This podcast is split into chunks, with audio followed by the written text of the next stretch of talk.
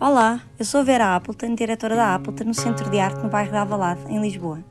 Neste podcast vamos ouvir o que vários convidados ligados à arte contemporânea têm a dizer acerca da sua atividade e de questões com ela relacionadas. Este podcast não tem um modelo pré-definido nem assuntos pré-estabelecidos, tudo irá variar em função do convidado e do contexto. A Appleton é uma associação sem fins lucrativos com apoio mecenático da HCI Construções, Coleção Maria Irmã Cabral e A2P.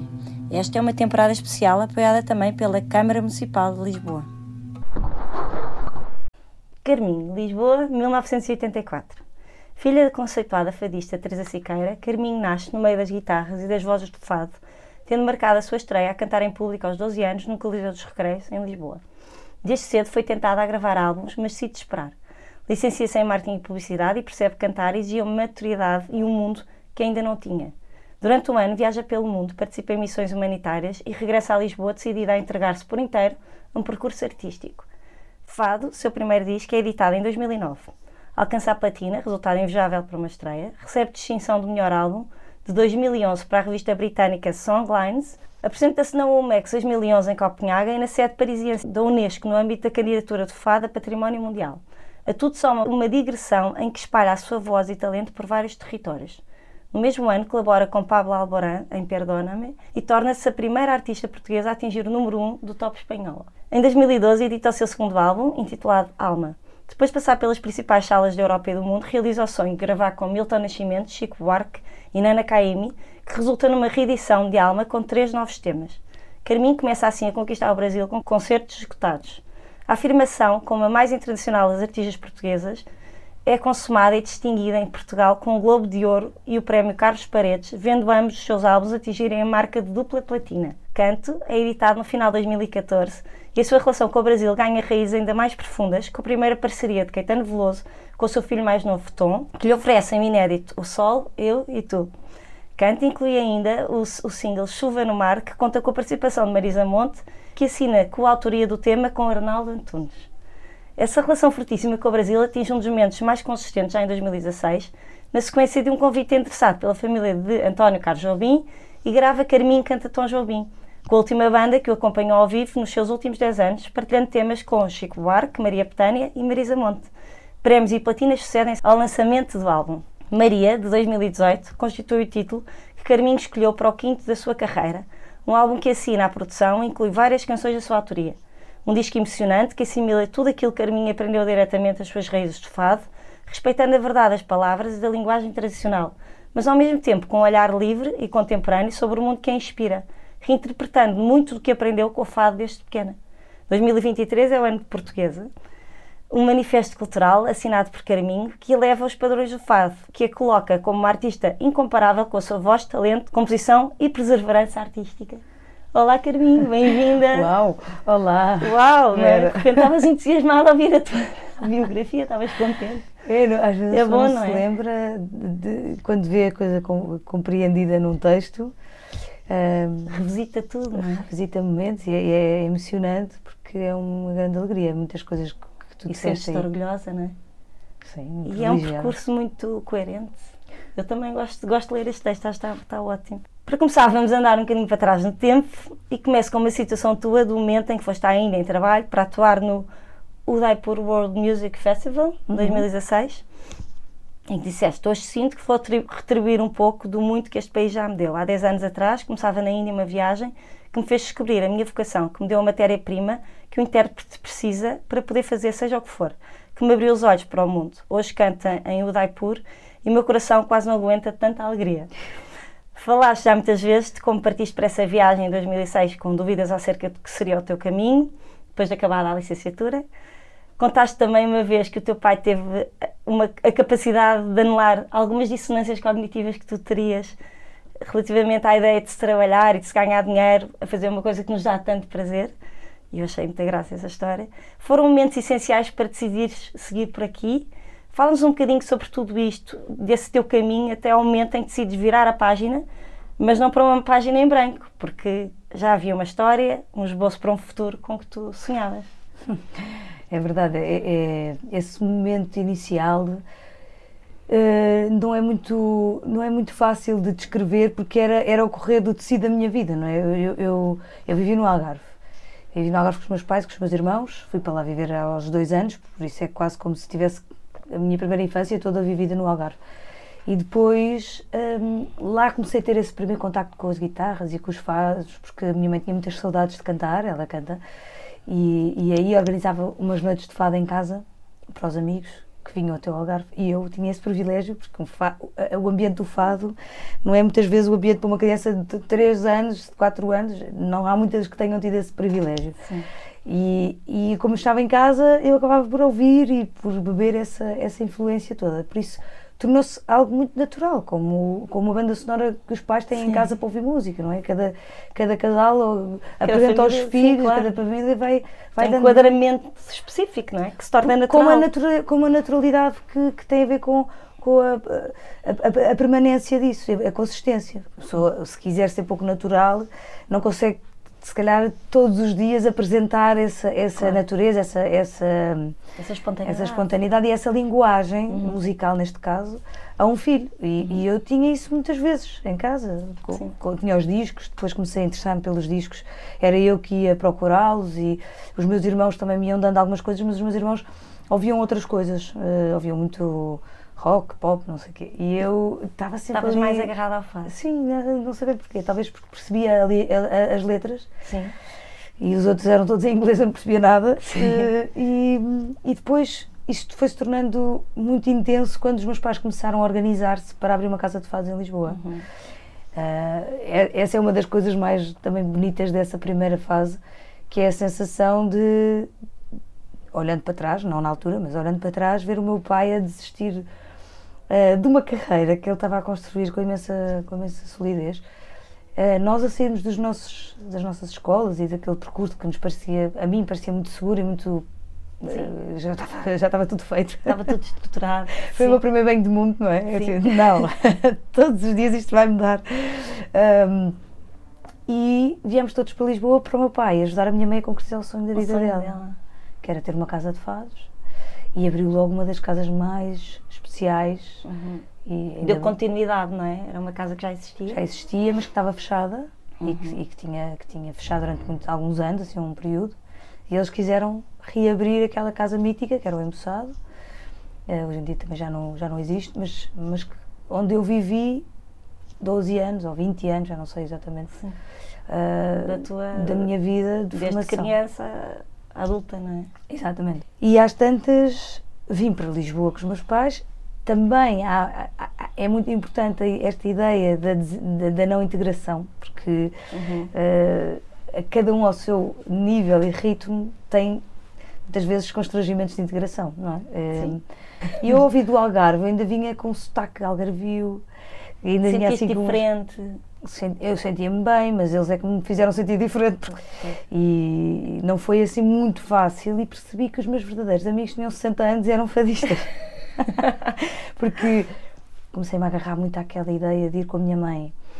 Uh, primeiro, quando não tinha muita idade, ia só na pré-produção de, do dia de, dessa noite de fados, que era ir comprar velas, ir ao mercado da Ribeira, comprar Sim. flores com a minha mãe.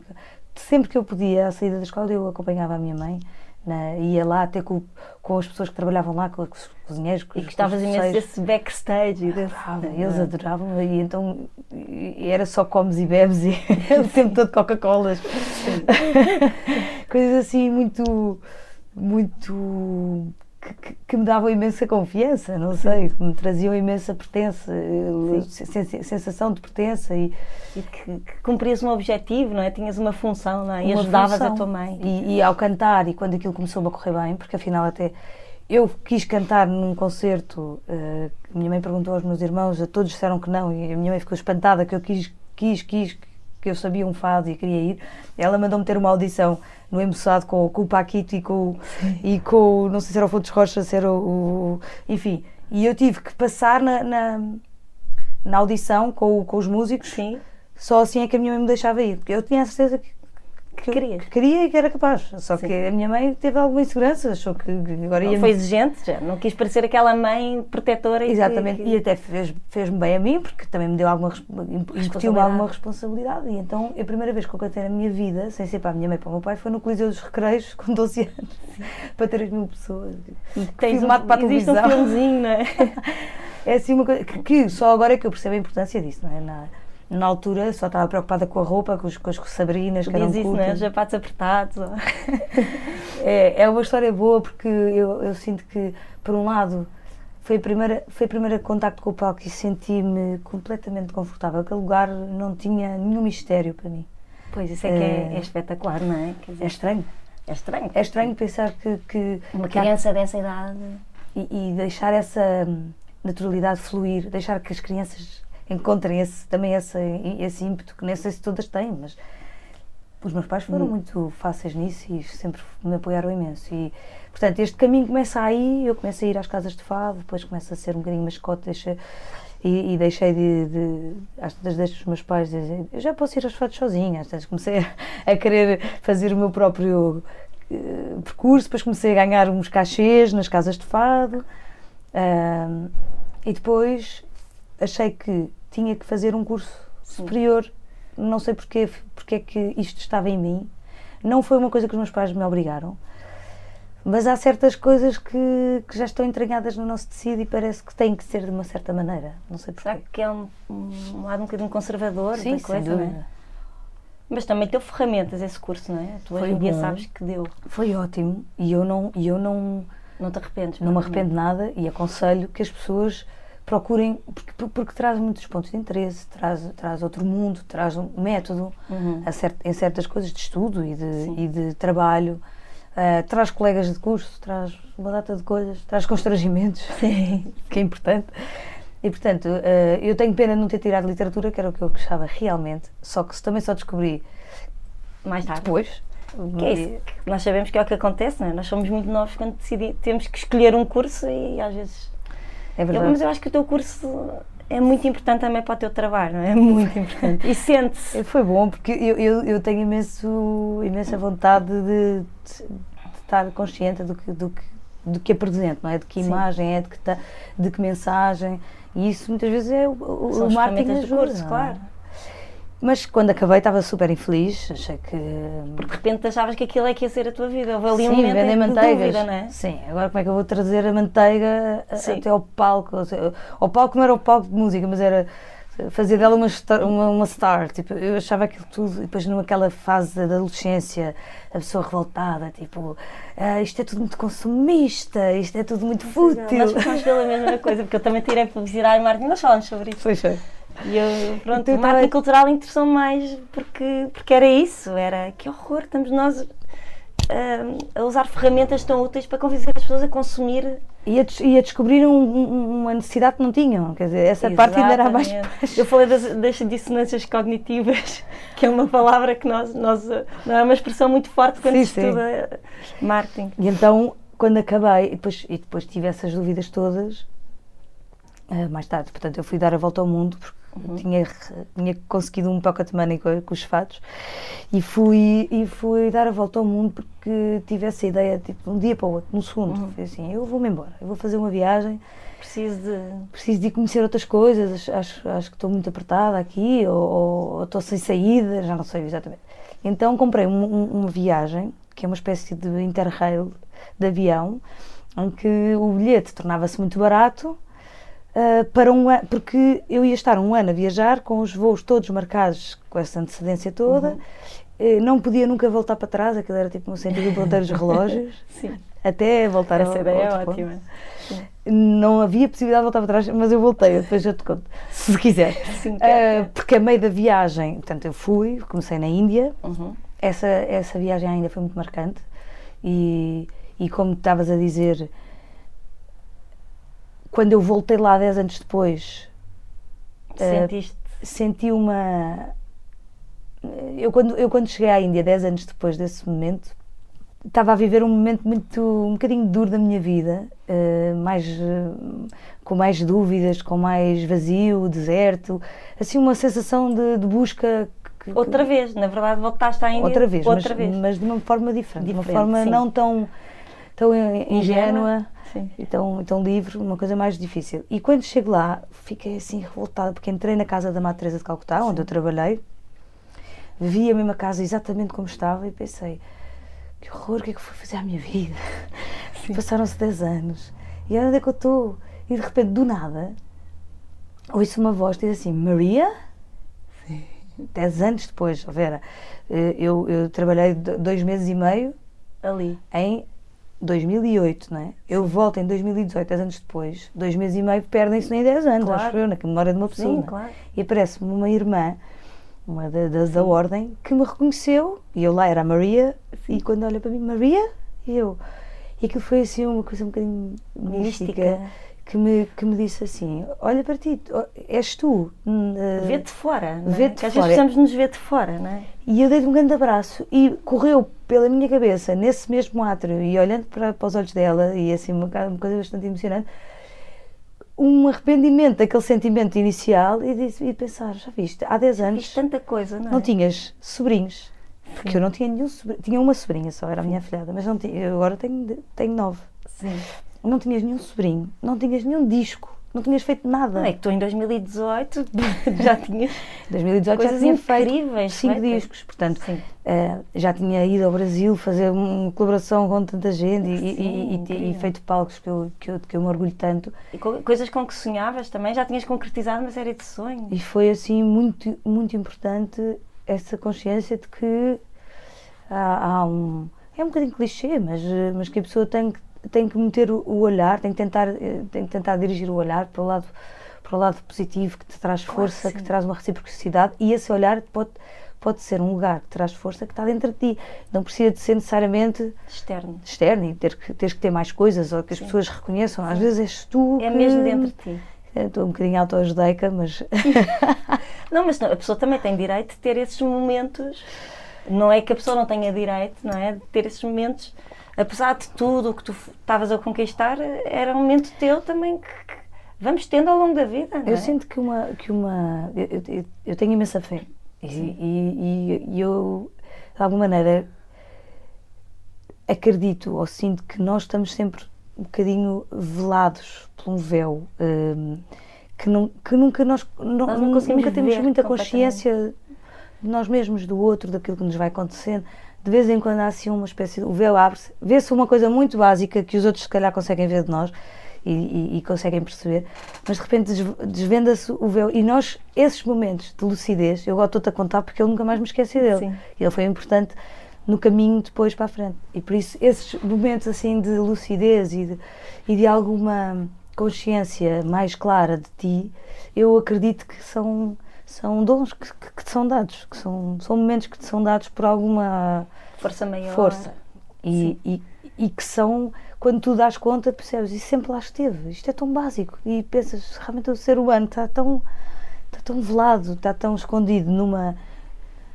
Também impotentemente, não é, não é que a pessoa Claro. esconda-se, mas sinto que de vez em quando nós Temos essa. percebemos as coisas, que lá já e lá convém estão. estarmos atentos eh, a esses sinais, não é? Sim. Convém, convém percebermos que, que talvez seja isso, não é? Sim. Porque muitas vezes as pessoas Faz-me estão tão desatentas, aquele não é? conceito do- da anemésia, sabes? Sim, que, é, sim, sim.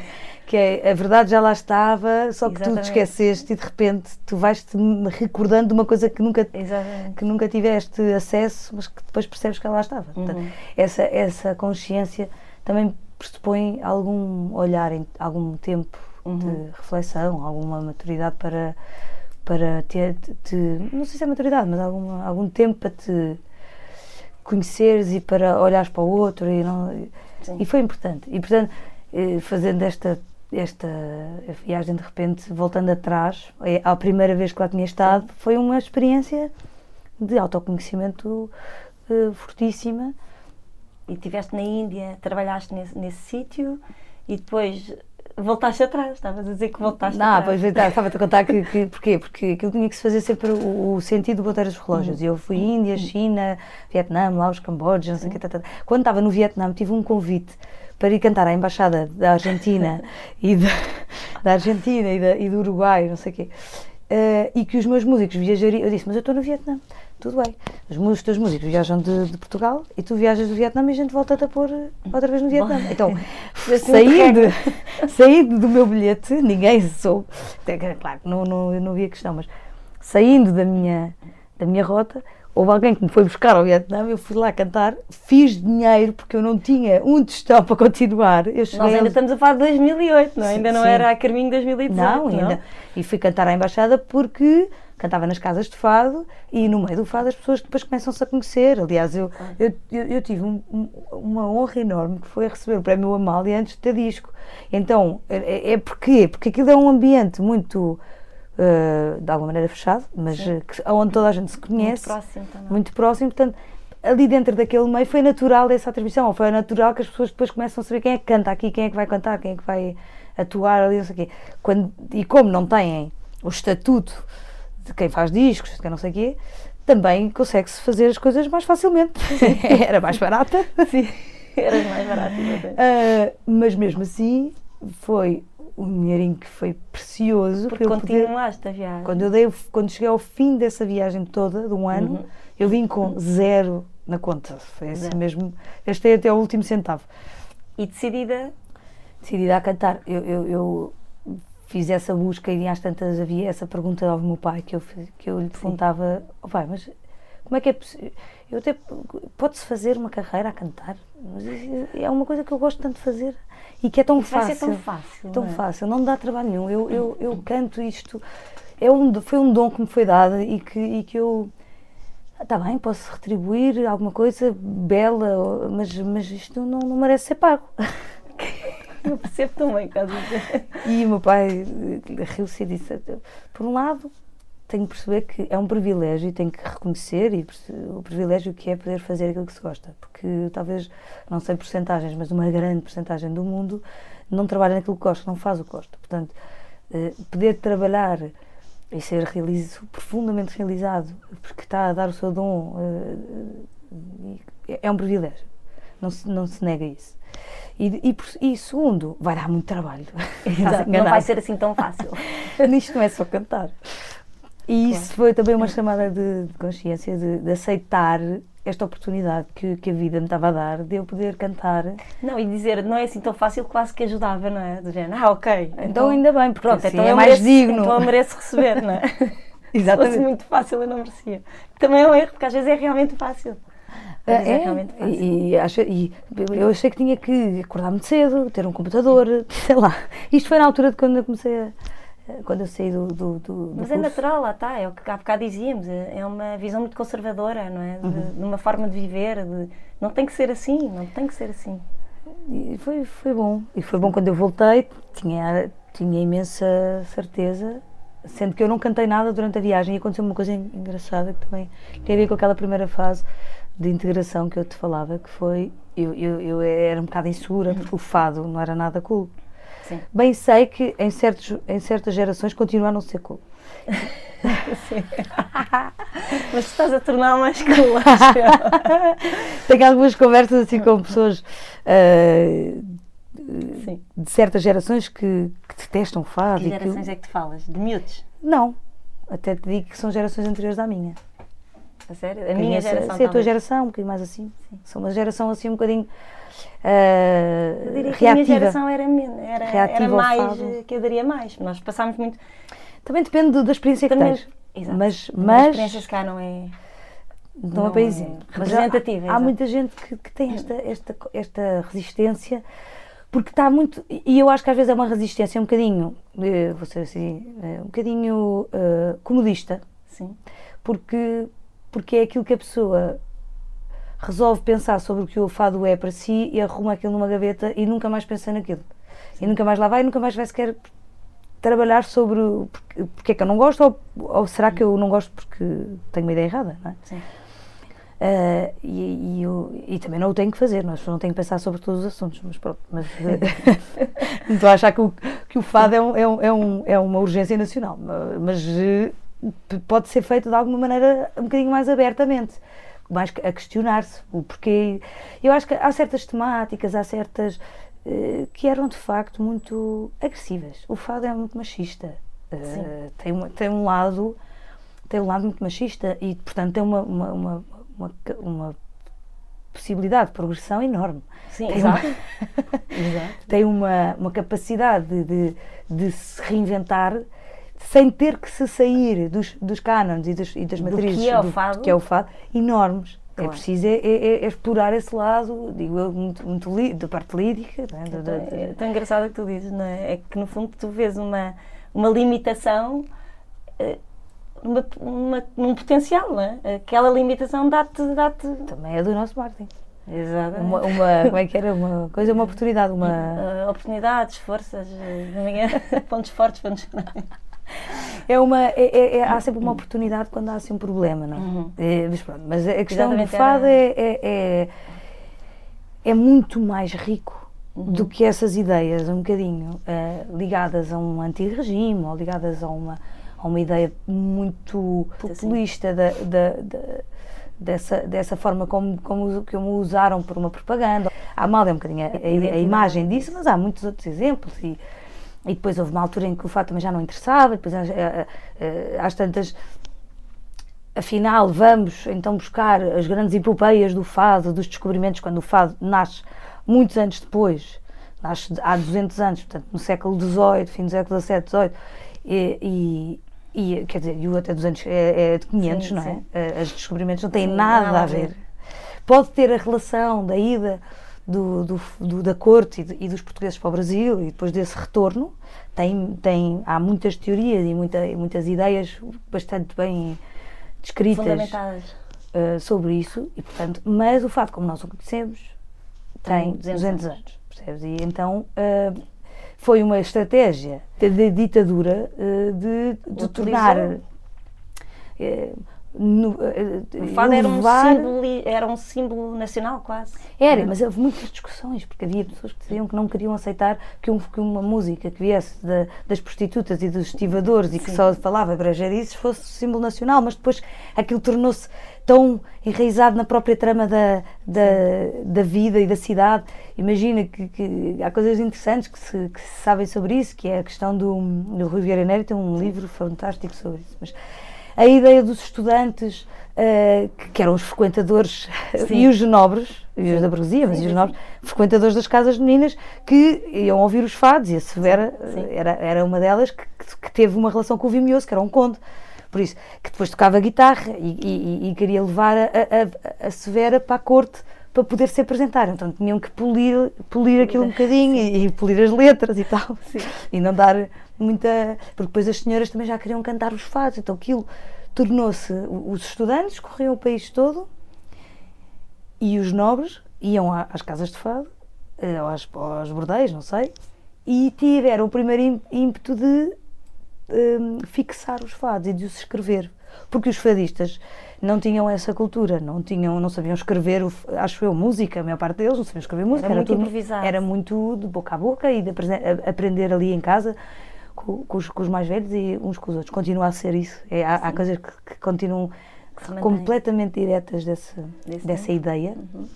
mas ah, não, não havia o fixar dos fados. Portanto, aquilo, aprendíamos como é que é aquele fado que o Zé da esquina fez Uhum. e não sei o que, assim, assim, assim. E eles começaram a ser eh, Escritos. escritos e levados em folhe- folhetins para, então para, para, para os salões. E eram Sim. tocados ao piano e depois era não sei o quê.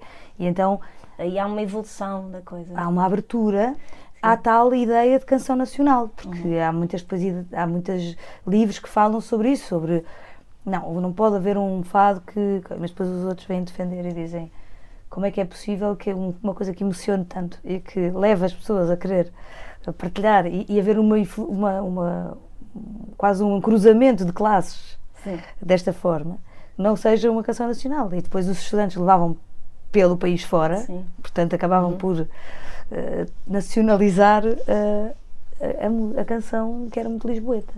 Há uma característica em ti admirada por muitos, a maneira como estabeleces parcerias, trabalhos em colaboração. No meu entender, não sei se estou bem, eh, se estou a dizer bem, há vários níveis. Há o da composição da música e da letra, uma colaboração a esse nível, e depois a colaboração a nível de interpretação. Pegando neste último, aquele mais visível para o público, eh, a tua versatilidade revela uma enorme capacidade para investidas fora de fado. E aqui vou referir algumas coisas divertidas. O- os Municipal, Heavy Metal, um- uma banda histórica portuguesa, em 2011 cantaste com eles, Soul Funk, com os HMB em 2016, música pop com o Pablo Albarán, já referimos na, na, na, bio, na tua nota biográfica em 2011, ou a Bárbara Bandeira, agora, 10 anos depois. Finalmente, a Bossa Nova, além de todo o álbum Carminho Canta Jovem, alguns exemplos mais marcantes, como Carolina, com Chico Buarque, 2012, Giovanni Mar com Marisa Monte, 2014, Você Você Agora, com a Caetana Veloso, 2021. Sei que falamos de colaborações muito diferentes, mas há uma variável comum, tu e o teu fado, a identidade que afirmas convictamente defender. Nada disto é leviano, isto é divertido, mas tudo isto eu acho que é encarado com imensa seriedade e profissionalismo. Estas colaborações em que te afirmas pela diferença são, na, pela diferença, são na verdade desafios e oportunidades. Concordas que fazem chegar o fado a públicos diferentes e simultaneamente aproximam o teu público a experiências novas?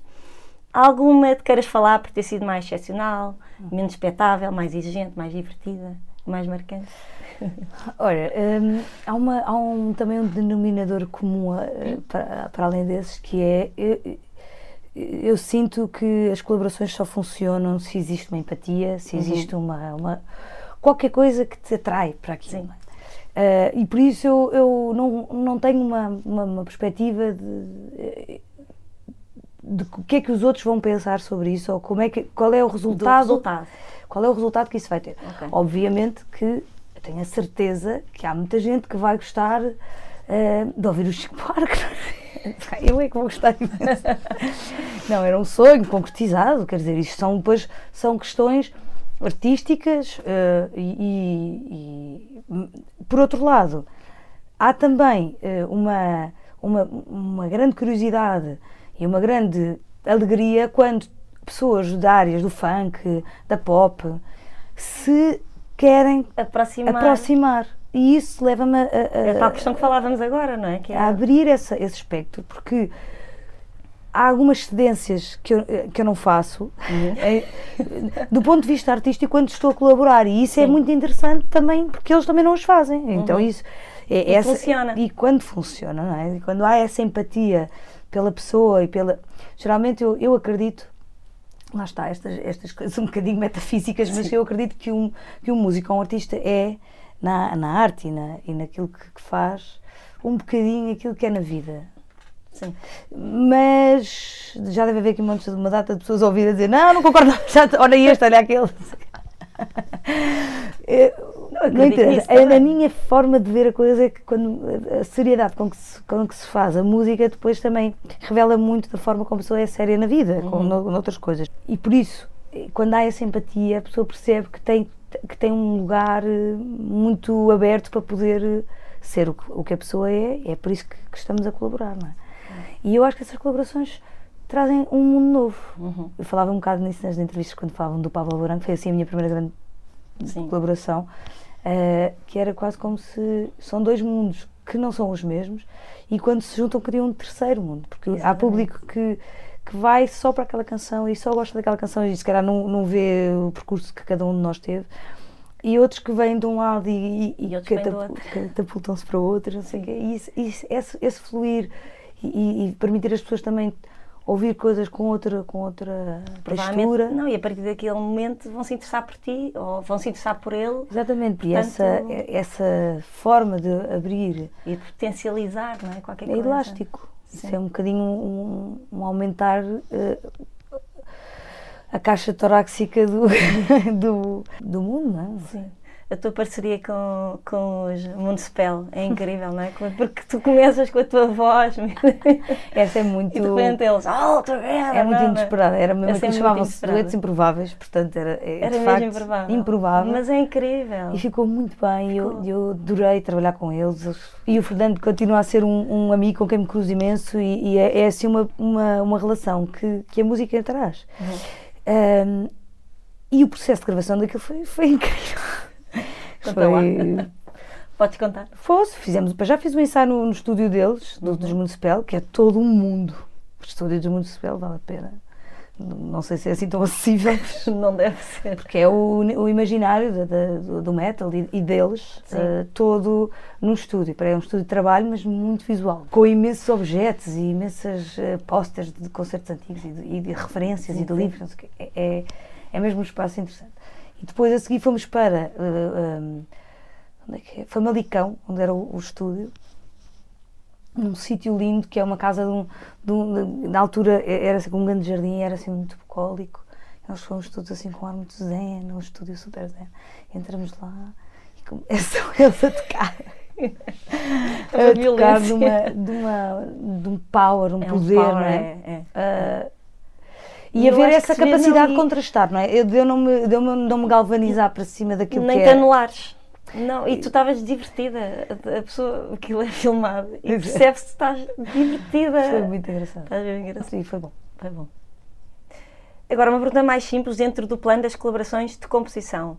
Letra. Qual é o peso da palavra e, consequentemente, da literatura na tua criação? Tu acabaste de dizer que estavas de ter tirado esse outro curso. Ainda vais a tempo, tens sim, noção, sim. tu és nova. Qual é o peso da palavra? É, é todo, porque a condução de, no fado é feita pela palavra. E, e, e a palavra tem.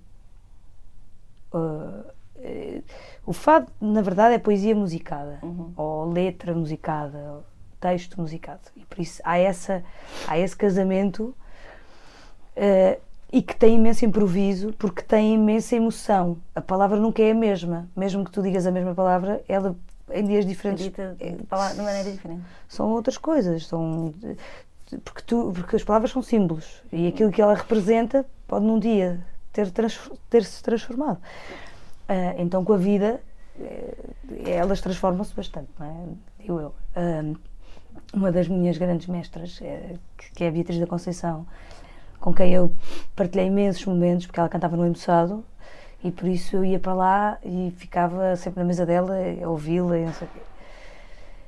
E ela dava-me imensa, fazia-me imensas críticas e dava-me imensas uh, reprimendas e, e fazia-me chorar imensas vezes. que horror!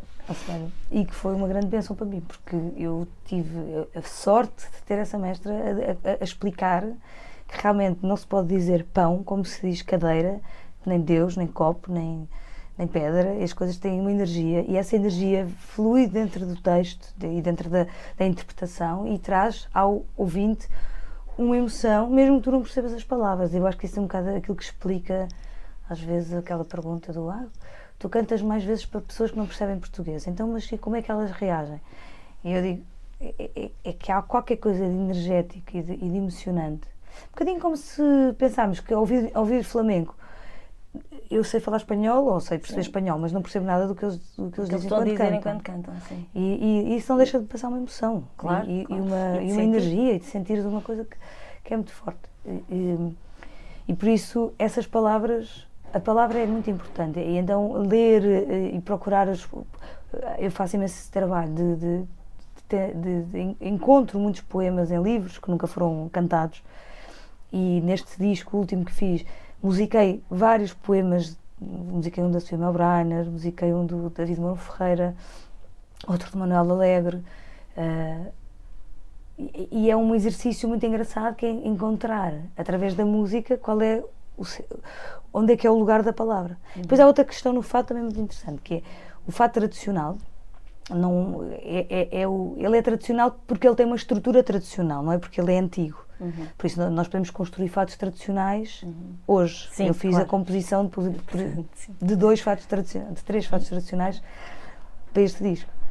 Que são composições com regras e limitações pela estrutura da, do poema e pela harmonia e a melodia, uhum. mas que podem ser originais. Claro.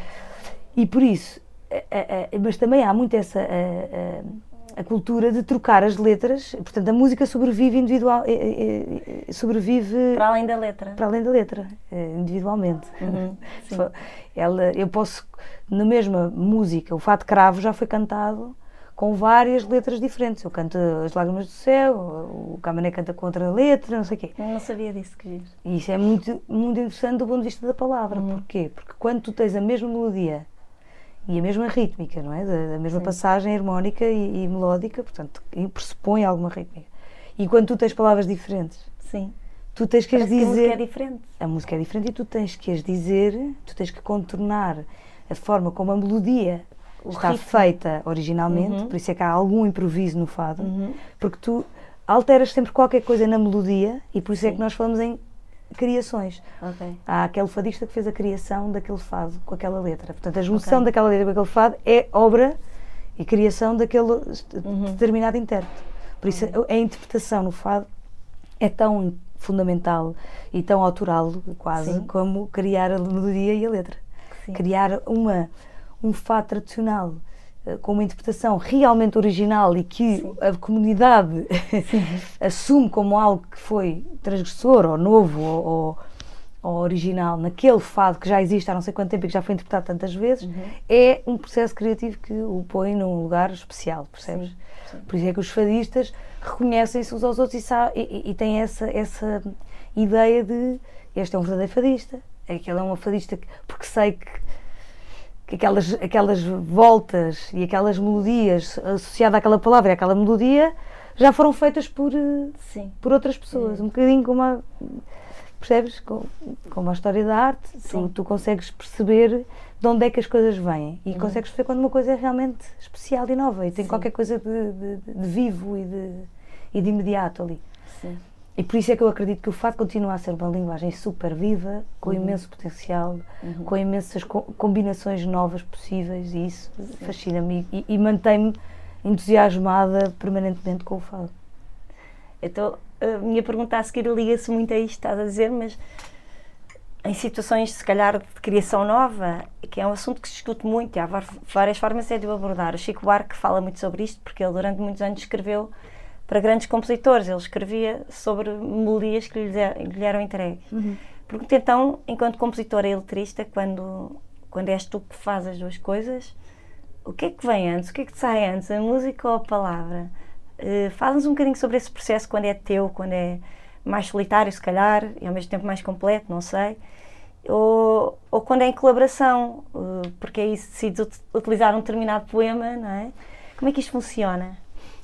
Já me aconteceu das duas, as duas coisas. coisas. Eu, eu- eu começar. eh, Já aconteceu três coisas. Aconteceu- Começar a melodia eh, e fazer a melodia toda, depois arranjar uma letra. Ter uma letra e tentar colocar numa melodia ou fazer uma melodia original. E já me aconteceu em simultâneo eu fazer um fado e uma letra em simultâneo. Foi aconteceu uma vez só. Mas ah, eu- eu, diria, tipo, se é a situação mais normal, a terceira não. não, menos é, só normal. aconteceu uma vez. Que é cantar Estás a cantar uma sair melodia original e a ser um texto original e a sair ao mesmo tempo. E, Mas e- é incrível, não é? Eu não sei. Aconteceu uma vez que foi um, é um fado que se chama Andorinha. E eu comecei, eu comecei do nada, Andorinha, que foge do meu beiral, logo vejo que afinal não há primavera em mim. Aquilo saiu-me assim, eu fiquei assim, parei e gravei no dictafone, que é o que eu, que eu, eu, é que eu É o teu uso para tudo. E depois do nada fiquei assim, fiquei assim parada, quer dizer, não vou estragar, não vou fazer mais nada, calma. E depois, oh Andorinha, porquê de tanta viagem? Não sei o quê, depois aquilo continuou, depois eu fiz ali algumas, alguns pormenores, porque, ah, ah, e quando faço as melodias, faço com letras random, tipo carro, vida, nanozida, porque isto tem a ver com a métrica das Ok. palavras, mesmo que o texto não vá ser aquele, Sim. que é o que é que eu faço hoje à tarde. Sim. Estás a ver? Sim. Porque eh, sei que a métrica do texto vai ser aquela e, e isto tem muito, tem muito a ver com. E quando escrevo letra, também escrevo a cantar. Ok. Porque pego num fado que eu já conheço, por exemplo, eh, o fado cravo é Uhum. assim. Taiarira, tatirarira, quando eu canto e a chuva cai. E é importante que a métrica e a tónica esteja no sítio. Uhum. Quando eu canto e a chuva cai. É- Quando não está, a gente faz um jeitinho Sim. e se torna coisa especial também às vezes. Quando está muito fora a métrica, a- quando não tem o mesmo número de rimas, não dá. Sim. Quando a tónica varia, às vezes dá para contornar e isso é uma Sim, coisa estilística interessante. Mas, por norma, ajuda-me a perceber o número de sílabas e o, e o sítio onde, onde, onde está a tónica quando eu tenho um fado tradicional a cantar por trás. Eu fiz isso Vieres. Vieres, vem com amor, traz-me alegria maior. Eu estava com este fado e, e a letra ia-me saindo Naturalmente. naturalmente. E quando pegas num poema, Quando pego num poema é mais é outro processo difi- diferente porque muitas vezes ou o poema tem uma estrutura de fado tradicional Uhum. e eu posso fazer duas coisas que é ir à procura de um fado tradicional que já existe e, e Encaixá-lo? encaixá-lo e pensar, isto fica mesmo bem no alfacinha ou no, ou no fado cravo. No fado, eu estou sempre a falar de fado de cravo. É um dos que eu- outros. ah, não tenho dúvidas. Ahm, eh, mas pronto, e depois também olhar para o poema e querer fazer um uma E tu, melodia. quando olhas para o poema, tu estás a Já ver tem a melodia. música. Já estás a. Ou Há, seja, po- já há poemas que têm música, há poemas que já estão musicados. Mas falaste da Sofia Melbreiner, não é? Que é uma poesia às vezes menos. eh, Tem imensa música. tem imensa música. Tem imensa música, porque tem, não tem necessariamente a ver com a rima final, Uhum. do ABAB ou ABC, ABC, não sei o quê. Tem a ver com. E depois, assim, depois ela também faz estrutura tradicional. Ela eh, também faz, sim, eh, mas tem muito Clássica, que é, que- que é- Faz os sonetos. Sim, fazes sonetos clássicos. Sim. E portanto, esse- os sonetos. Então, os sone- e fiz, eu fiz um fato tradicional para um soneto, que é uma coisa que. eh, Estava a conversar com o Camané e não sei o que, ele, e ele dizia: Isto pode ser um fato tradicional, porque apesar disto ser um soneto, se o soneto na, na, na tríade final, não sei Sim. como é, eh, for, porque no- o soneto acaba em 3-3, não é? Uhum. Se os 3-3 for AB, AB, AB, Sim, ok. tu podes, eh, podes fazer com que a- as primeiras quatro, A, B, A, e a primeira da terceira é, A, Sim. é B, portanto, as quatro funcionam como uma, Uhum. e depois a repetição melódica Acontece nas acontece nas outras duas. E isso fica, de repente, uma estrutura de fato tradicional Uhum. para soneto. outras. E, e- e Isso- fiz isso, com o isso- Alegre. Mas isso é meio visual, estás a, a falar sobre isso e. É, é? é- é técnico, ou seja, tem, tem ali alguma, algum trabalho mais. Sim, sim. E, o- soneto do Manuel Alegre, por exemplo, é, ele originalmente chama-se soneto, mas ele, ele permitiu-me, até sugeriu-me, porque eu depois pedi-lhe a permissão de gravar Sim. o, o soneto. Aliás, eu mostrei-lhe a música p- Sim. para ver se ele provava. É assim, é- eu acho que isso é importante. mas, Claro eh, sim. E, e agora só em nota de rodapé, porque me lembrei, encontrei numa, numa pasta que a Beatriz da Conceição me deixou, eh, antes de morrer, deixou-me uma pasta com papéis, Sim. fotografias e coisas. E, portanto, já depois dela ter partido, continua a trazer-me repertório e a ensinar-me sobre o fado, porque ela tinha, ela É tinha a tendência de escrever os poemas que gostava, mesmo os que já cantava. Há, há- há imensas folhas com os poemas que ela já cantava, tipo O Meu Corpo, não sei o quê, escrita e reescrita e reescrita. Eu achei interessante essa coisa de, de ela, ou era para decorar as letras, Sim. ou para fazer interpretação, ou para olhar, ou porque gosta. E alguns deles inéditos. Então aquilo era um poema que nunca foi cantado, segundo o Manuel, eh, e eu isso faz sentido. Ou seja, encontraste o poema do Manela Alegre. Escolhido por ela, foi ela Ai, que o escolheu. engraçado. Que. Foi ela que o escolheu, portanto ela escolheu para mim. Então estás a trazê-la, estás a trazê-la. É muito, é muito bonita essa lindo. história porque ela continua a inspirar-me e a, e a, e a E foi tão ajudar-me. importante para ti e de repente está neste álbum, não é? Isso é lindo. E o álbum começa com, com, por exemplo, com o fado do, do, do marceneiro, porque o marceneiro personifica essa, essa imagem do fadista criador, Uhum. porque ele compunha os fados que cantava. Ele não cantava fados de outras pessoas. Ah, não sabia. Ele cantava os fados que ele fazia para ele. É, é- é a Marcha do Marceneiro, é o Cravo, é o Pagem, é muitos outros, a, Mecita dos Caracóis. São fados tradicionais que ele fez originalmente para o repertório dele. E depois tinha o Frederico Brito, que, que o ajudava também às vezes ou nas letras, ou fazia também composições para ele. portanto. Mas ele cantava sobretudo fados originais. E depois o Corrido, Moraria. Sim, sim.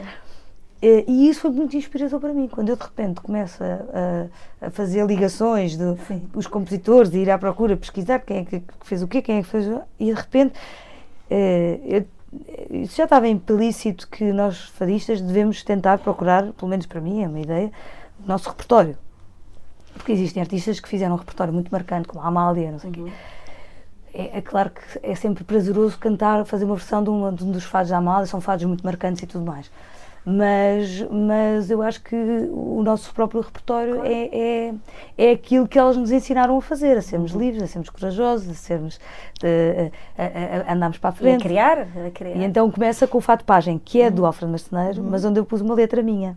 Ok. E o segundo já fui eu a fazer letra e música, e o terceiro é uma- um poema da Sofia Melbrana que eu musiquei. Portanto, é assim uma espécie de, um, de umas, da- das, das várias. Vais alternando estas situações todas. das várias de- possibilidades de, de conjugação, Sim. de, de, de- de como fosse um- colaboração, não é? Na verdade. de- como é que de conjugações diferentes Sim. dentro daquela que é a Dentro- forma de construir o, um repertório. E, e, é- e o, o, o álbum abre com essa, com, com essa, essa exposição, não é? Uhum. Expor essa forma de, de essas vários matching que, que, que, é possível ser feito. Com, e que, no fundo, é, é, esse potencial que tu dizes que existe no fado. Que existe, porque vais buscar o passado e por isso é que é uma tradição que está viva. Porque Mas ela traz, traz o passado para a contemporaneidade Sim, de uma maneira é um, muito. Não é uma memória, não uhum. é um uhum. reviver um passado. Com, é adaptá-lo. É adaptá-lo é. e fazer dele um instrumento. Sim. Fazer dele o caminho e não o destino, está a ver? Sim. Olha, chegamos agora à tua ligação com a arte contemporânea. Eu tínhamos, tínhamos que falar sobre a arte. Desculpa. Vê lá o que é que me perguntas, que não, eu também não tenho assim. Agora, agora vou entrar na minha zona de conforto, estou a brincar. Sei que o Julião Sarmento convidou para uma peça em colaboração com ele para a sua exposição Noites Brancas, em Serralves. Eh, e assim nasceu a obra Fado, com Carminho, 2012, apresentada nesse ano na Capela de Serralves e que depois foi ainda apresentada na Travessa Ermida, julgo que em 2013, sim, sim. terá sido um ano depois. Na descrição da ficha técnica de Serralves, podemos ler que, para esta obra, concebida especificamente para esta exposição, Carminho gravou a solo um fato escolhido em conjunto com Sarmento. Foi ali que se iniciou a tua relação mais direta com a arte contemporânea ou vinha de antes? Como foi o processo até chegar ao resultado final? Um cenário, a cortina encarnada, uma encenação, aquele foco a apontar para ela com, aquele, com todo o simbolismo que aquele momento carrega de expectativa, de espera, de vazio e por fim aquele som, a tua voz, num lugar sacral. Fala-nos um bocadinho sobre tudo isto. Foi um momento super especial que eu sei. Eu acho que até estás arrepiada, eu também. Tenho imensas saudades dele, porque depois, é, ao contrário de fazer parte do, do da arte contemporânea ou do, ou do, meio da arte contemporânea, que não faço. Um, ah, fazes, desculpa. Aqui?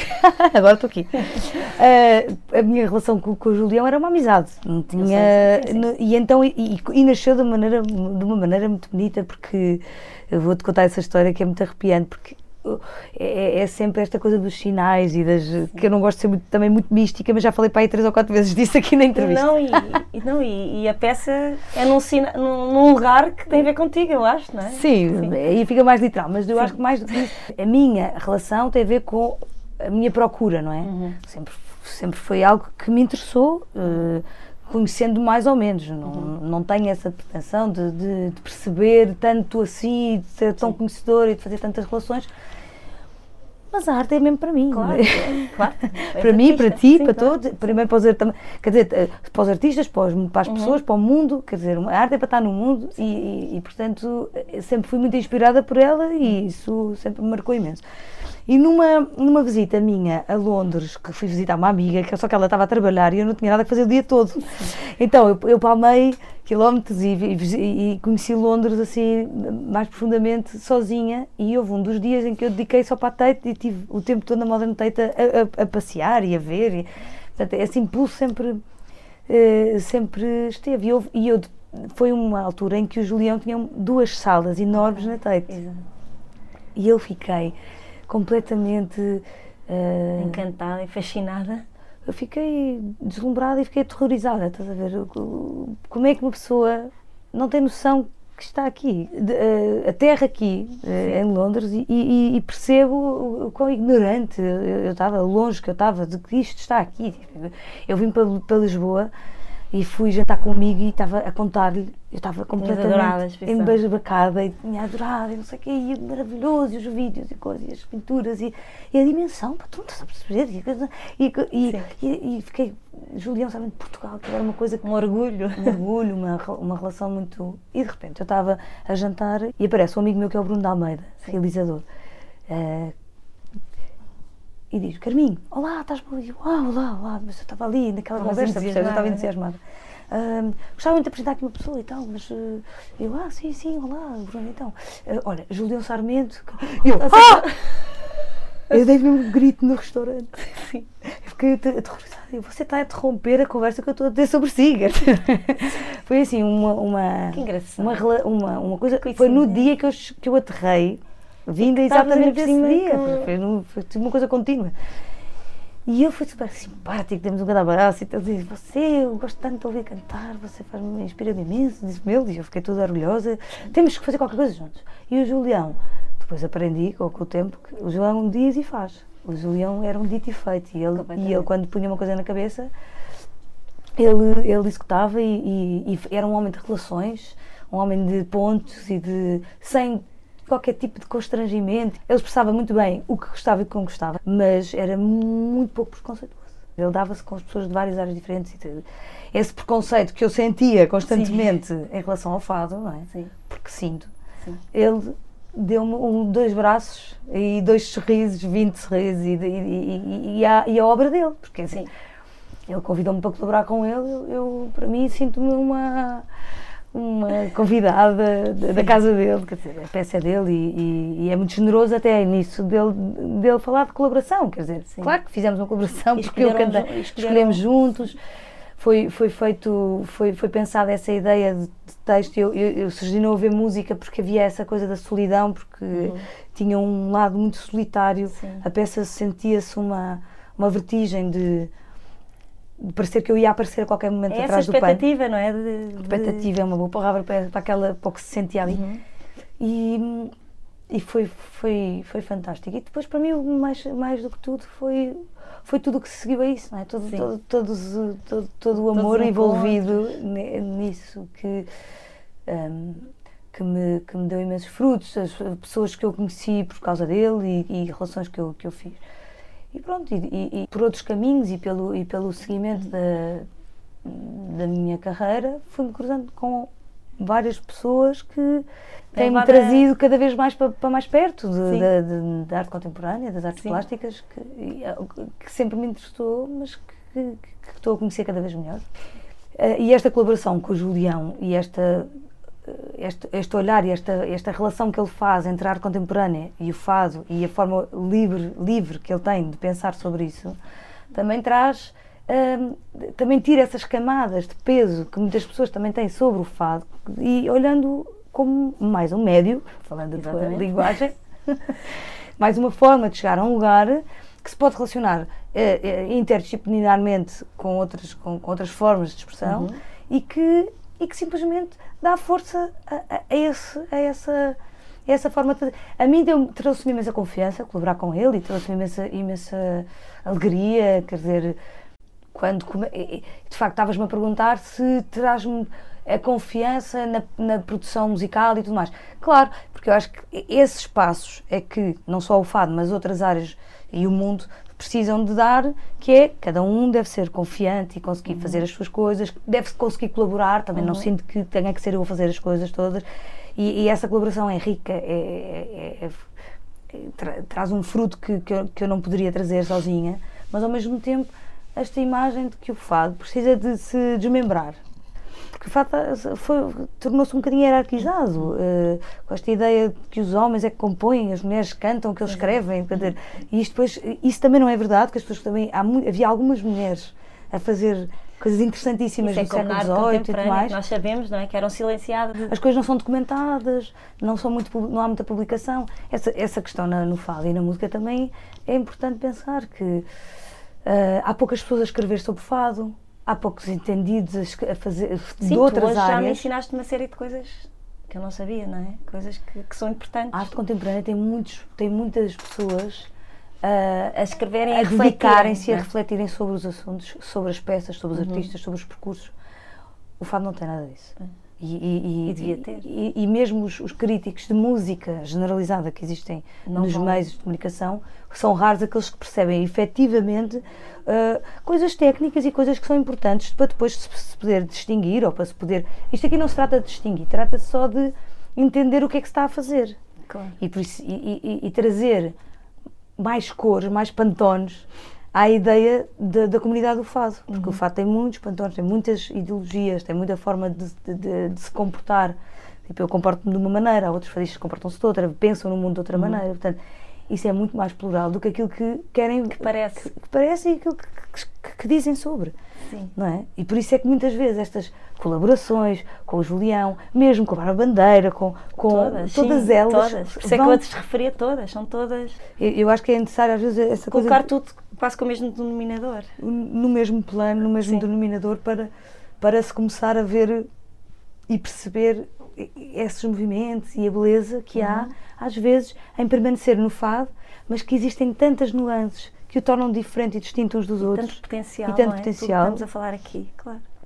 Olha, ainda na, arte contemporânea, agora é uma pergunta de curiosidade. Hum. Fala-se agora muito em arte sonora, é, está muito em voga, tem sido, foi, foi reativada, já existiu nos anos 70, já houve assim movimentações, mas agora eu acho que voltou e voltou em grande. Tu, tu tens visto e ouvido, porque tu vais acompanhando, eu sei, achas que há, que há ali um encontro com a música no seu formato mais clássico? Reconheces pontos em comum? Entras numa peça de arte sonora e encontras notas? Ou... Uh, Curiosidade, isto é uma curiosidade. Eu acho que.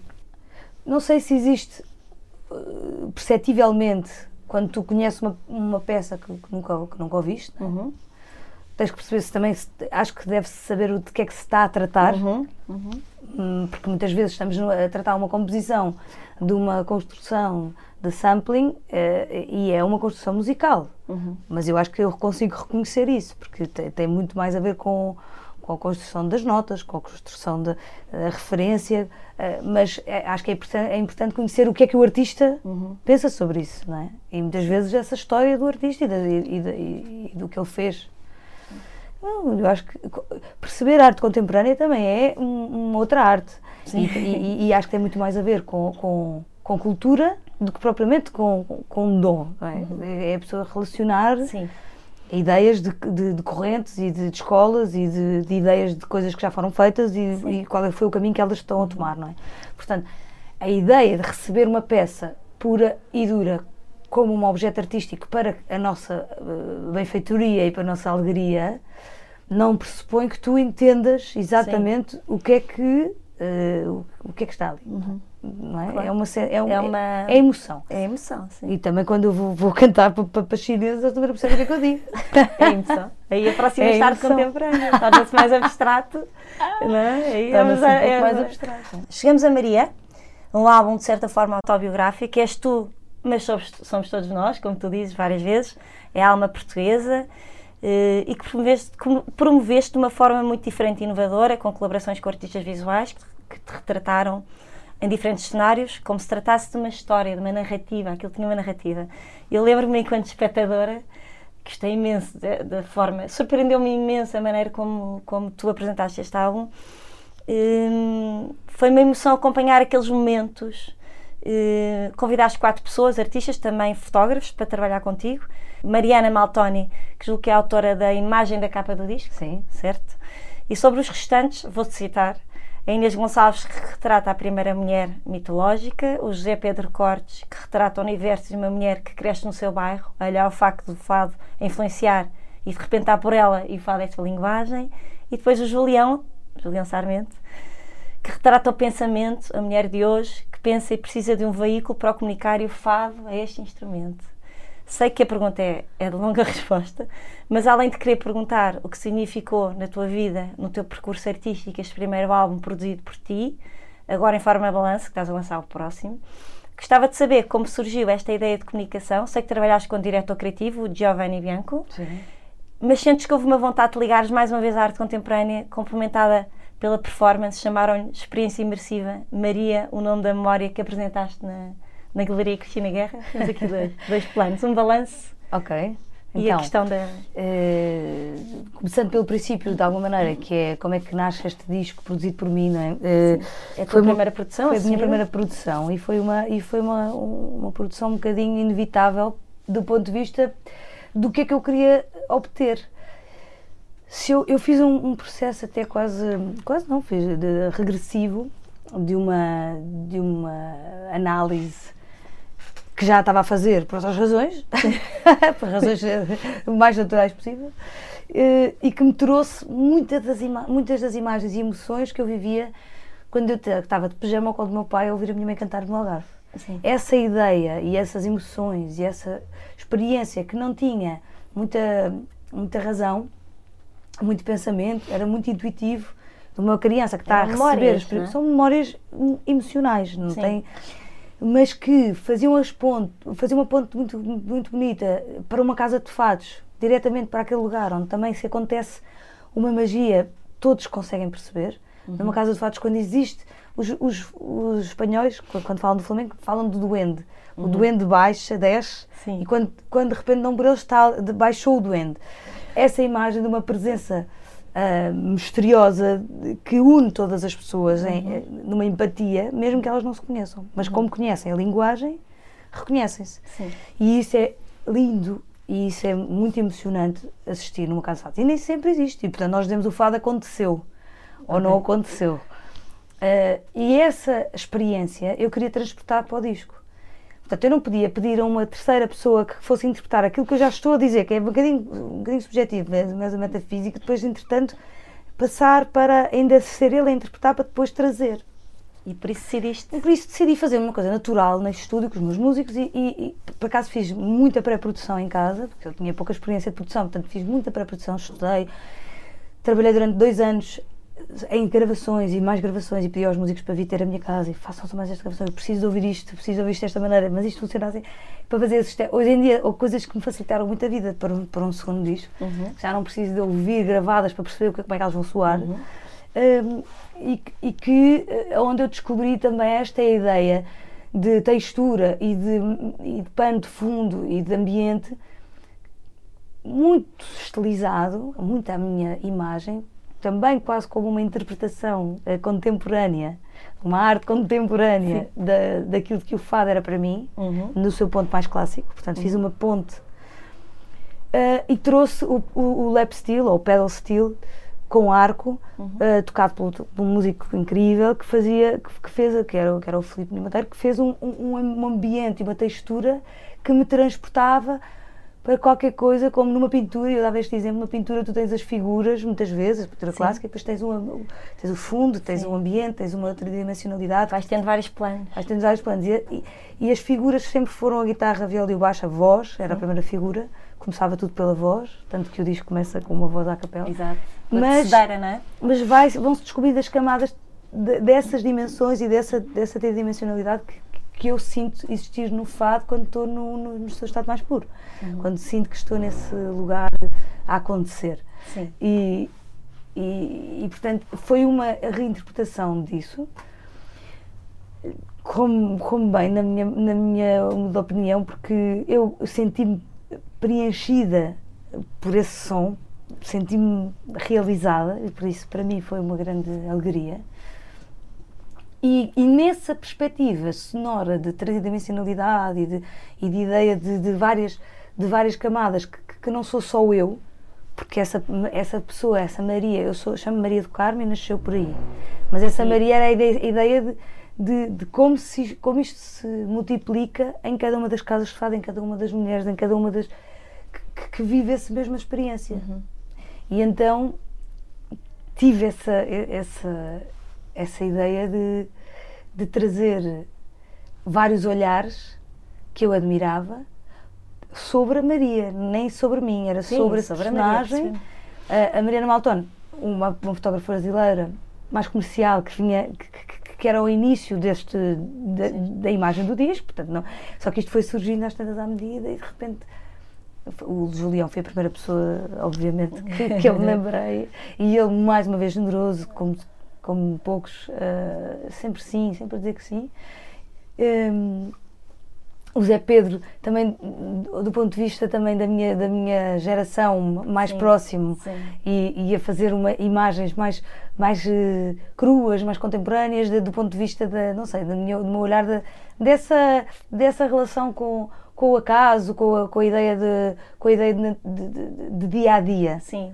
É na rua, é no bairro, não é? É coisas que quando ele me fotografou a mim foi muito dessa questão do, da- da- do bairro e, da, e, e- dele, dele encontrar essas, essas formas, esses ângulos que muito, muito acutilantes também que, que, que traziam uma, uma força à, à mulher. Sim. E depois hum, A Inês a. Inês, que é, um, que é uma pessoa também tão doce, tão, tão talentosa.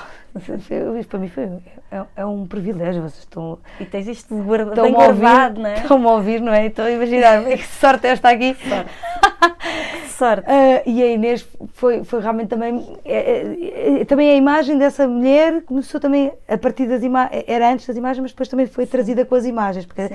porque aquilo tinha uns panos e tinha assim um Sim. lado do rio e do, e do, e do céu Sim. eh, que, que, que tratava muito esta, esta ideia da primeira da mulher. primeira, não é? Da primeira mulher. São todas lindas as fotografias. incríveis. Depois há um videozinho feito que, que também é, é ótimo. É passa por eles todos, por eles, eles, todos, eles, eles explicam. Eles falam sobre o que, o que, é que cada um fez. É, é, e, depois, um... e depois decidiste fazer essa experiência imersiva na, na Cristina que era uma coisa muito. Aí era mesmo autobiográfica, não é? Tinhas elementos do empossado. Sim, aquilo Sim. Foi, foi uma ideia de, de, Mais do que de apresentação do disco, foi de, de, de contar a história do disco sem ter que me expor demasiado. Então okay. eu vou. Eu vou vou fazer um cenário, vou fazer uma, um, um universo que, que, criou este, este, este disco. Esta narrativa também que tu estás aqui a explicar. Sem que eu tenha que estar também a trazer muita... A descodificar demais. Sim. É? Sim. Então foi assim um... Foi um momento especial. Olha, o que significa isto produzir o próprio álbum? É uma espécie de all-in, controlar, responsabilizar, ter mais liberdade, mas ser mais prisioneira, mais solitária na decisão. Qual o papel da tua equipa neste processo? Eu acho que tinha que falar sobre os teus músicos. Qual é o papel deles? Porque isto é muito engraçado, porque vamos falar a seguir sobre, sobre portuguesa e estamos a acompanhar-te os diários escritos pela um, Alexandra Carita e, e, vamos percebendo que os músicos estão lá sempre, não é? Desde o momento da criação do estúdio e finalmente vão estar contigo no palco. Pode ser comparado a uma família que cuida de um filho que é teu, mas que acaba por ser de todos? Sem dúvida nenhuma. Sem dúvida nenhuma. Eu acho que produzir Uh, uh, ao olhar também para a história da produção e para, e, e para a quantidade de produtores que, que, que fazem esse, essa trama de, de, de, de, essa profissão. Sim. Eu acho que há vários tipos de produtor. Há o produtor uh, compositor, não é? que, que dirige, que, que, escreve o que é que cada músico faz, como é que ele, como é que ele tem que tocar, o que é que sim, ele faz, sim. não sei o quê, que dirige. Há, há outro tipo de produtor que é o produtor técnico, que está na regi, que tem mais a ver com esta coisa de questões técnicas, de, de questões técnicas, captação, de, uhum. Eu acho que há o produtor artista que tem um olhar, não precisa de perceber nada de técnica, não precisa de ser nada de música. Não, não, não quer dizer que isso não esteja já dentro da minha, do meu métier, mas eu, em, em extremo, não preciso de saber nada disso para poder dirigir, porque, uhum. porque a direção tem mais a ver com a tua intuição, com a tua sensibilidade, com, a tua, com o teu conhecimento da história do fado e daquilo que pretendes uhum. atingir ou, ou, dizer. E, e nesse sentido. Hum, claro que o papel dos meus músicos é fundamental e é de uma generosidade enorme, porque eles estão a servir um propósito dando talento. Sim. Não é? eu, eu, eu não sei tocar guitarra. Sim. Quem sabe que, que, que eles tocam. Eles é que tocam. Eles é que, eles é que fazem. Precisas deles, não é? Nessa produção. Deles. E por outro lado, há uma troca porque ao estarem a servir uma, um propósito, que neste caso é o meu, eles também precisam de uma direção. Porque, porque é, uma, é, é, é uma forma mais até justa de fazer as coisas. É, Sim. E também eles propõem e, e, e, eu escolho. Sim. E essa parte é muito interessante e muito, é muito gratificante para mim, porque, porque eu tenho uma, uma incrível matéria-prima por onde escolher. Por, por causa deles. Porque eles são fantásticos. A escolha de repertório já, já traz, assim como muitas vezes quando eu estou a compor, quando eu estou a escrever, já, já estou a ouvir música por trás uh, na escolha do repertório já estou a sentir um bocadinho a, a, o caminho da produção. Sim. Eu não sinto que seja necessariamente produtora. Não, produtora. Eu, eu, sou produtora de mim mesma, percebes? Eu gosto de olhar, eu gosto de fazer a música ao, à minha maneira. A minha música à minha maneira. Uhum. Mas não é um processo nada. Uh, até um certo ponto é solitário, mas não é nada. Mas há aquele momento em que é o contrário, não é? É o contrário. É de partilha total. De colaboração total, de precisar de, de, de, nos entregarmos completamente numa vulnerabilidade uh, total àquilo que é o talento deles é? e essa troca depois também é, é, muito bonito e gratificante sentir este, este, este, este, este estes ombros, não é? Nós, nós estamos ali uns pelos outros. Sim. Uh, mas produzir é, é de facto uma das, das coisas importantes depois também tem outros desafios difíceis, que eu estou a produzir-me a mim própria, portanto, cantar para o produtor Sim. não tem esse, esse feedback, não tem esta, esta claro. pessoa que me. E daí o papel dos músicos também mais importante, são eles que te vão dando feedback também. Sim, vão dando feedback, mas, mas a verdade é que eu tenho que conseguir ter uma, uma, uma imagem de mim Tens que sair e às vezes é doloroso. Que... pois. É doloroso. Às vezes é difícil. Uh, e, e nem sempre Nem sempre. E às vezes consegues olhar, olhas para fora e consegues perceber isto não está bem, isto Sim. não está mesmo bem. Sim, eu tenho que me. E isso fez-me de- crescer imenso também como intérprete. Porque eu, no meu olhar de produtora, de produtora fui, fui cascar. na- Autocrítica, na não é? Não é fácil. E vice-versa. É um grande desafio. Mas é muito engraçado. Sim. E Maria eras tu, agora quem é portuguesa? Porque existe essa associação à mulher, que, que é também Maria, não é? Sempre. Maria está lá sempre. Achas que de certa forma a mulher portuguesa precisa disto, desta afirmação, deste elogio que lhe fazes? E eu ainda não conheço o disco, portanto, isto são tudo interpretações minhas. Disseste já que é um manifesto. Eu sinto que com este álbum vais criando um posicionamento que é também sobre uma identidade tão enraizada à tua, além do fado feminino e por fim a universalidade que tu- tudo isto deve atingir e que tu queres que o fado seja.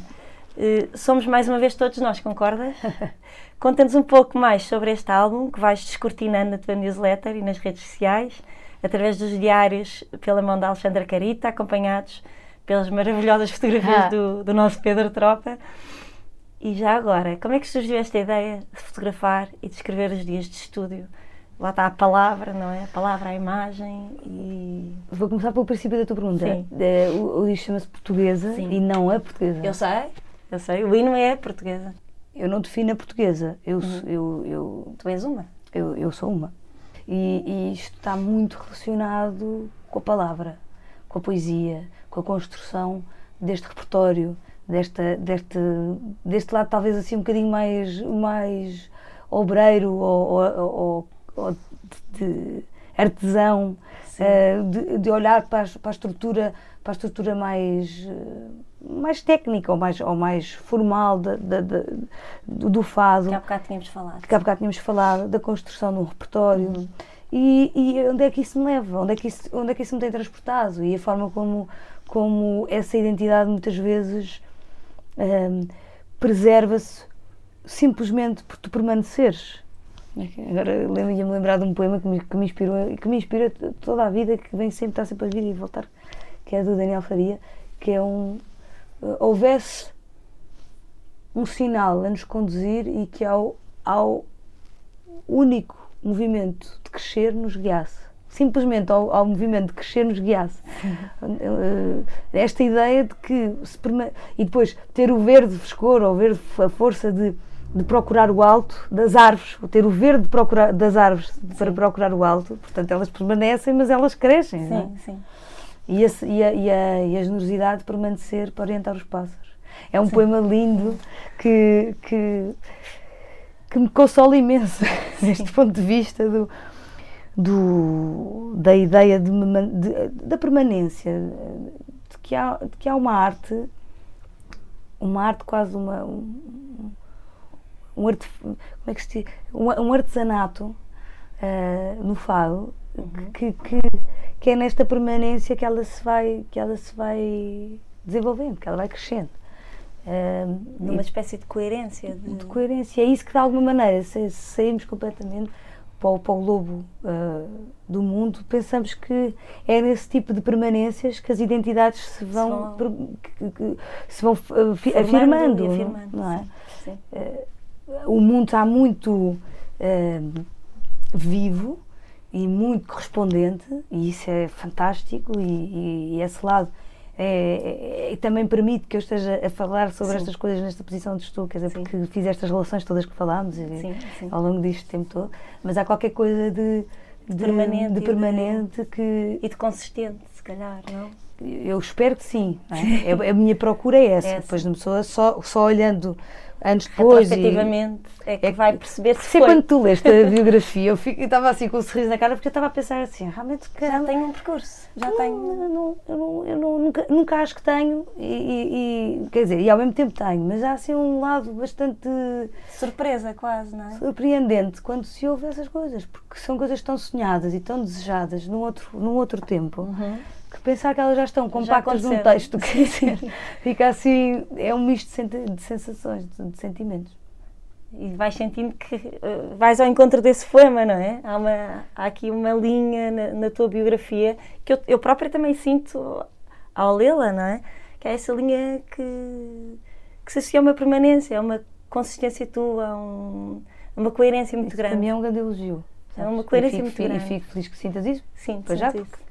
Tens o olhar eh, eh, verdadeiro, que eu sei, eh, e honesto, não é? Mas isso é, é- é- eu acho que para mim é, é aquilo que eu, que eu procuro. Portanto, se tu, se tu vês isso, para mim é um grande é elogio. isso.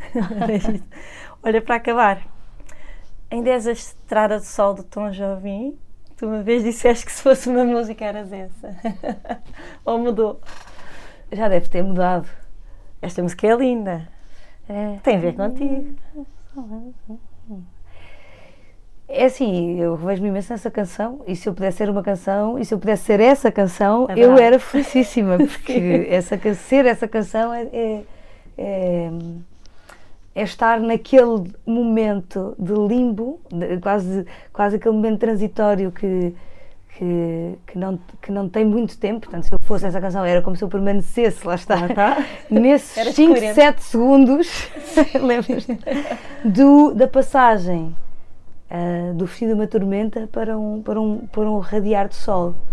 Porque essa passagem é onde nós reconhecemos o quão o sol nos vem aquecer e nos vem transformar. E depois às tantas fica ah, uma solarenga e, e tu às tantas já, já perdes a, a, a relação, a relatividade e a, e a relação com, com a beleza e com o privilégio que é. Portanto, esses momentos de, de- de- lá está, em que o pano se revela e tu consegues perceber eh, facto privilegiada que tu és, de, de fazeres o que tu gostas. Eu, neste caso, eu muitas vezes falo no, no tu gostas, não sei se não é uma defesa para dizer tu também és como eu, não. Assume lá. Não, uma coisa de, de Eh, empatia, não é? Ou então de medo, que é, também tem que haver, eu tenho que falar pelos outros, que é para não falar só por mim. Mas falo por mim, eh, esta, esse revelar da minha vida e de, que são tão raros e que é importante a pessoa. Para mim é, é importante consciencializar o privilégio desse percurso que tu leste e, e é muito, são momentos como este que, que me trazem imensa, imensa vontade de continuar. Acho que tu vais ser sempre a estrada de sol. Ai. Obrigada, Vera. Carminho. Foi ótimo. Muito obrigada. Obrigada. E boa sorte agora para este lançamento e para este, esta nova fase da tua vida. Obrigada. Muito bem.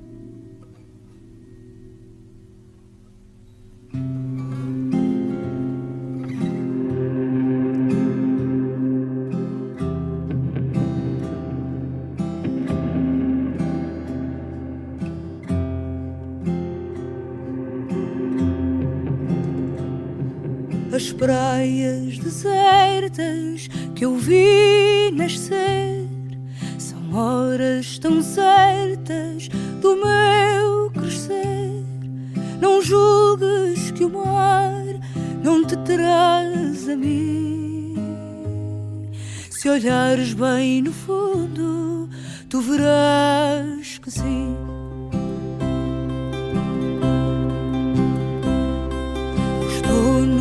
Cabelos, no vento que ao tê-los sussurra o meu pranto, embala o meu canto. Sinto ares bem alto, com os pés no areal. E olhares bem em frente, ver-me-ás afinal. Oh meu amor, eu nunca te esqueço. O meu amor é uma linha que meço sem tempo nem guia, imagem nem chão. A praia deserta é tua mão.